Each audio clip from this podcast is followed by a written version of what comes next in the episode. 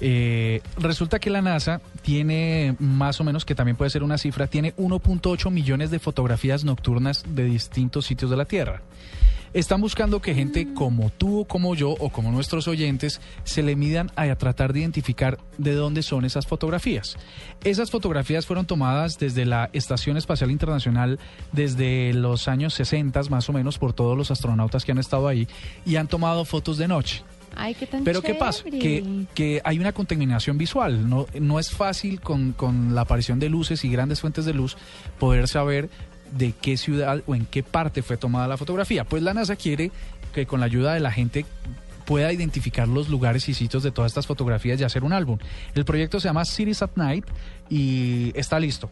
Es un proyecto de, crowd, eh, de crowdcrafting y eh, está en tres etapas. El Night Cities, eh, Lost at Night y Dark Skies. Son tres formas en las que se ven las, las cosas de noche y en las que pretenden organizar esa información. Así que si ustedes quieren, ingresen a la nasa.gov y empiecen a ayudar a catalogar esas imágenes si usted sabe cómo se ve su lugar, su sitio desde el cielo.